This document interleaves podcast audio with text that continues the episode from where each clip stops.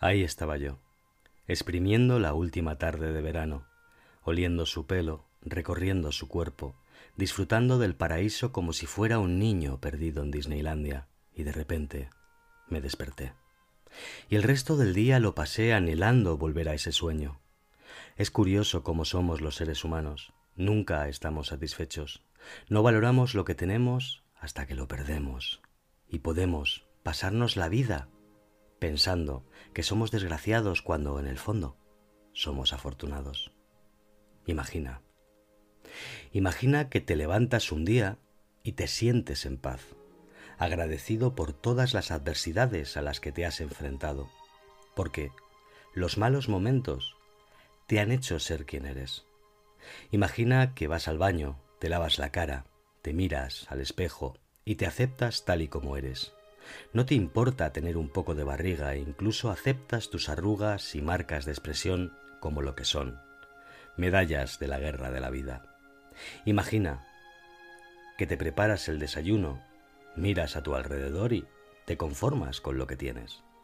Aunque tu casa sea pequeña, aunque no sea el lugar en el que imaginabas vivir cuando eras niño, imagina que te sientes protegido bajo ese techo y que mientras te tomas el café fuera está lloviendo. Oyes la lluvia y el tráfico, pero estás disfrutando. No tienes la televisión encendida, ni tu smartphone cerca, ni siquiera tienes prisa. Imagina que vas al trabajo y que no estás enfadado. Imagina que no hay tráfico y que cuando llegas a la oficina o donde sea que trabajes, te sientes afortunado, porque ese trabajo te ayuda a pagar las facturas, y aunque no te sobre mucho dinero a final de mes, con lo poco que tienes, eres feliz. Imagina que llegas a casa y en lugar de sentarte en el sofá, te das un paseo por el barrio y descubres que tienes superpoderes y que cada vez que sonríes a alguien mientras caminas, ese alguien te devuelve la sonrisa. Imagina que ayudas a una persona mayor a cruzar la calle. Imagina que recuperas un balón perdido y se lo devuelves a los niños que juegan al fútbol y se creen Ronaldo y Messi en el parque. Imagina que un adorable perro te ladra, pero tú le acaricias el lomo y se calma. Imagina que paseas por tu barrio y te sientes parte de algo más grande. Un mundo en el que la gente humilde se ayuda mutuamente, en lugar de pelearse. Imagina que llegas a casa, te duchas, lees un buen libro y decides irte a la cama. Imagina que te sientes satisfecho, no te culpas de nada porque no hay nada que reprochar. Imagina que un día descubres que a pesar de no vivir en la casa de tus sueños, de no tener el trabajo de tus sueños y de no estar en la ciudad de tus sueños, eres feliz. ¿Te lo imaginas? Puedes, porque hacerlo realidad solo depende de ti. Lo sé, Sé que a veces la vida es dura. El mundo no es sol y arco iris.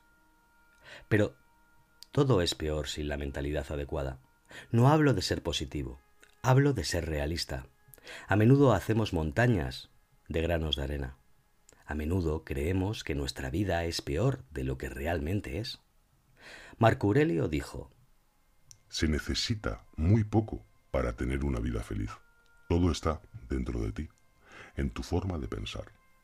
Y tenía razón. Muchas personas a lo largo de la historia se han enfrentado a los peores escenarios posibles y han sobrevivido. Muchas personas lo perdieron todo, se lo quitaron, pero nunca se dejaron robar la sonrisa.